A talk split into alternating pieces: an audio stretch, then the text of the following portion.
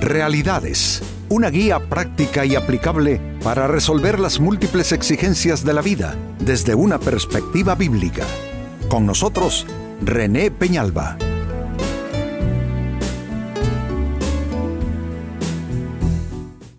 Amigos de Realidades, sean todos bienvenidos.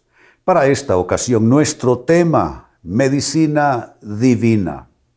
Así como existe la medicina en lo físico, en lo natural, para curar enfermedades y también para prevenirlas, en lo espiritual está lo que estamos denominando, amigos, medicina divina. Es una medicina vinculada de manera directa con la palabra de Dios, ya que ella es realmente medicina para las almas agobiadas, almas enfermas. Este es nuestro tema. Entonces, medicina divina. En el libro de Salmos, capítulo 119 y versículo 43, dice así, aflicción y angustia se han apoderado de mí, mas, tú, mas tus mandamientos fueron mi delicia. Aquí se está planteando en principio el tema de la enfermedad del alma aflicción, angustia, y a eso se le puede sumar depresión y cualquier otra clase de agobio de los que suelen experimentar los seres humanos en nuestra época. Todo eso, dice, se ha apoderado de mí. Aflicción y angustia se han apoderado de mí. Mas tus mandamientos fueron mi delicia. Amigos, en medio de una angustia, algo que te resulte delicioso o una delicia, realmente es una medicina. Es algo que te hace olvidar el estado depresivo en que te encuentras, la angustia, la tristeza, la crisis, y de pronto comienzas a experimentar alivio, ya que la medicina provoca alivio, experimentas alivio, experimentas de alguna manera cierta salud, espiritual o salud en tu alma. Lo interesante aquí, amigos, es que son los mandamientos de Dios que son delicia, que son medicina. Por eso decíamos al inicio que este tema es absolutamente vinculante con la Biblia, la palabra de Dios, como medicina para nuestras almas. Ahora, ¿cómo aplicar esa medicina? Sería nuestro gran tema de aquí en adelante, cómo aplicar la medicina de la palabra de Dios. Porque la Biblia siempre ha estado, amigos, y siempre estará. ¿Cuál es la diferencia? Que para muchos la Biblia solo es un libro abierto, para otros es un libro cerrado, pero para encontrar factores históricos, factores doctrinales, factores teológicos, pero no un factor de, sanación, algo absolutamente milagroso que pueda curar la ira, el enojo, el rencor, la amargura, el resentimiento y cualquier enfermedad del alma. ¿Cómo podemos hacer que la Biblia pase de ser solo un libro sobre temas, entre comillas, religiosos y se convierta en una medicina para nosotros? ¿Cómo aplicarla? Atención a lo que viene.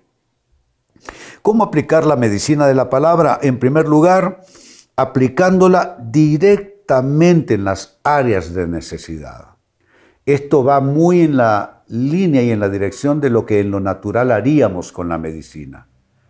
Si tú tienes un impacto por un accidente, entonces te aplican directamente en el área donde te impactaste, aplican ya sea el ungüento para disminuir la inflamación o para mm, trabajar eh, el tema de que no se te vaya a, tornar una cosa que, te digo eh, realmente mala, que puedas incluso perder todo el miembro de tu cuerpo, en fin, eh, te cura y te previene la infección, pues en lo espiritual no anda diferente la situación.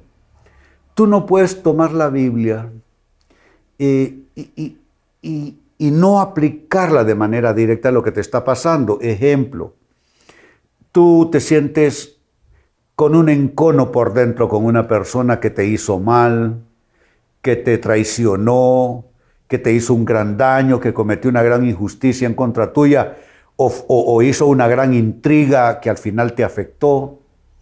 Y tú tienes eso por dentro, te molesta, tú sientes odio por esa persona, tú sientes que no la puedes ni ver ni, ni tolerar que mencionen su nombre. ¿Cuál sería la medicina? La enfermedad se llamaría falta de perdón. La, la sanidad sería aplicar conforme a la palabra el perdón.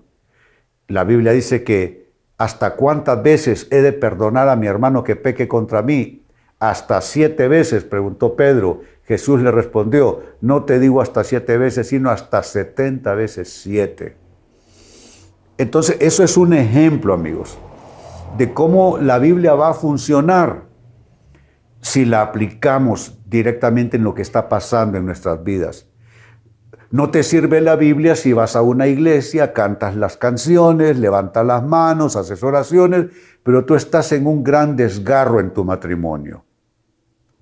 Y de nuevo, hay resentimiento, hay ira guardada, eh, hay un malestar creciendo, pero la persona puede ir a la iglesia, cantar, oír mensajes, etcétera, pero si esa persona no toma la palabra de Dios y la aplica directamente a la enfermedad, que en este caso es un problema matrimonial, que eso significa tener que hablar con humildad, perdonar, como ya dijimos, pedir perdón si ese es el caso.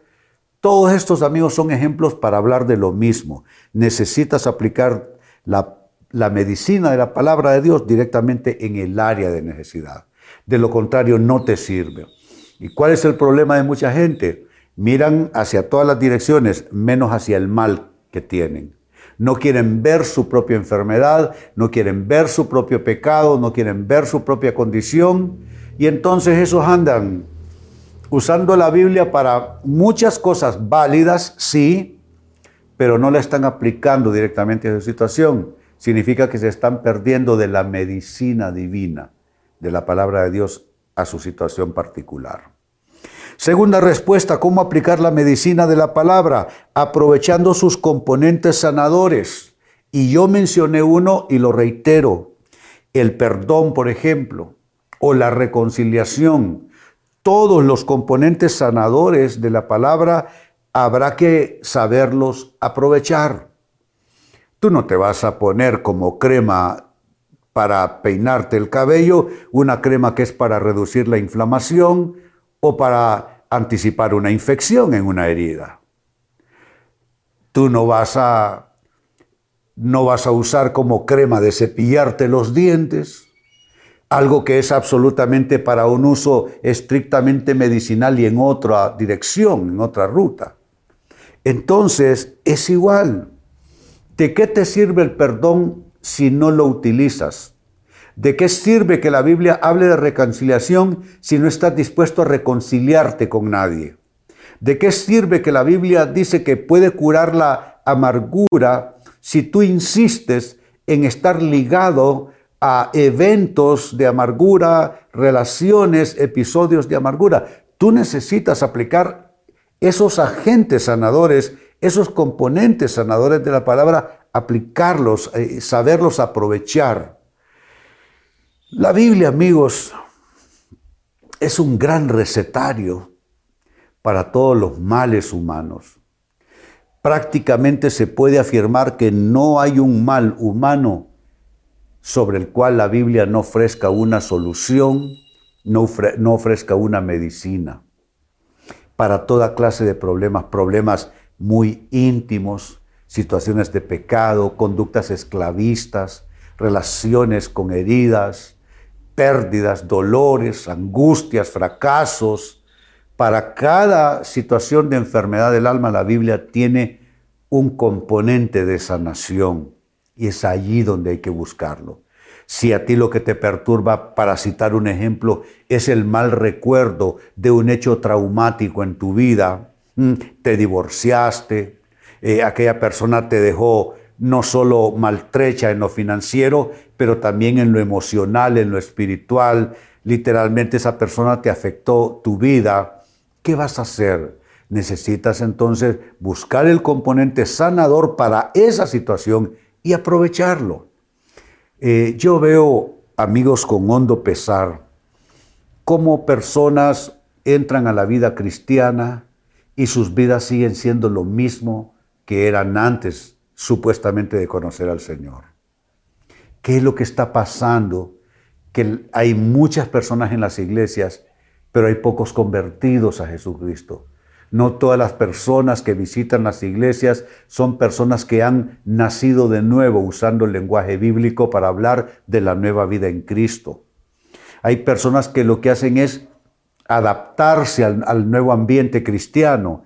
Eh, ya saben quién es Jesús Adrián Romero, quién es Marco Witt, quién es Danilo Montero, o cambiemos los nombres y pongamos nombres de pastores connotados y reconocidos. Pero tú te puedes adaptar al, medio, tú te puedes adaptar al entorno y no necesariamente algo estar cambiando en tu, en tu interior, sanándose, transformándose. Cuando la vida cristiana es solo cosmética por fuera, aparte de que pierde su efectividad, también no deja de ser hipócrita eso. Así es que el, el concepto es y el consejo que debes aprovechar los componentes sanadores de la palabra de Dios de manera específica sobre tu vida y entonces sí estás aplicando la medicina divina.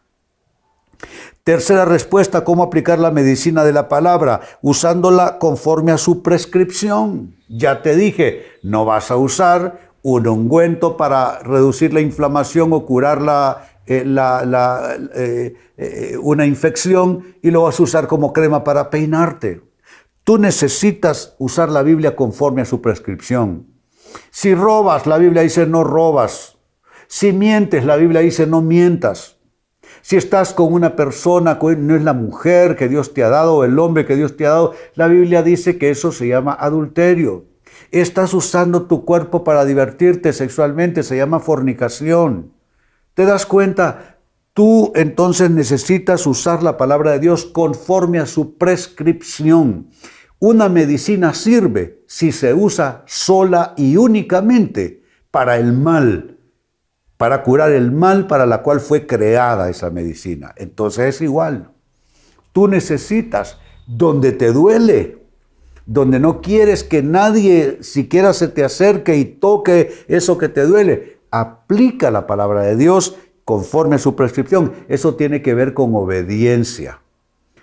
Aplicar la Biblia conforme ella misma se va prescribiendo para nuestros males es simplemente obedecer la palabra de Dios. Si me dice que eso es mentir, entonces yo ya tengo que dejar de mentir. Si eso es intrigar, si eso es hacer un mal a, mi prójimo.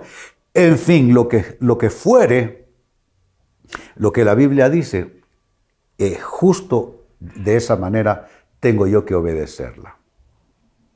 Y número cuatro, con lo que cierro, cómo aplicar la medicina de la palabra, compartiéndola con otros en necesidad de ella. ¿Cuántas veces uno escucha entre amigos o entre vecinos, eh, vecina, le duele la cabeza, yo tengo algo que me quedó en mi botiquín, yo padecí un, problema eh, de dolores de cabeza, viera qué efectivo.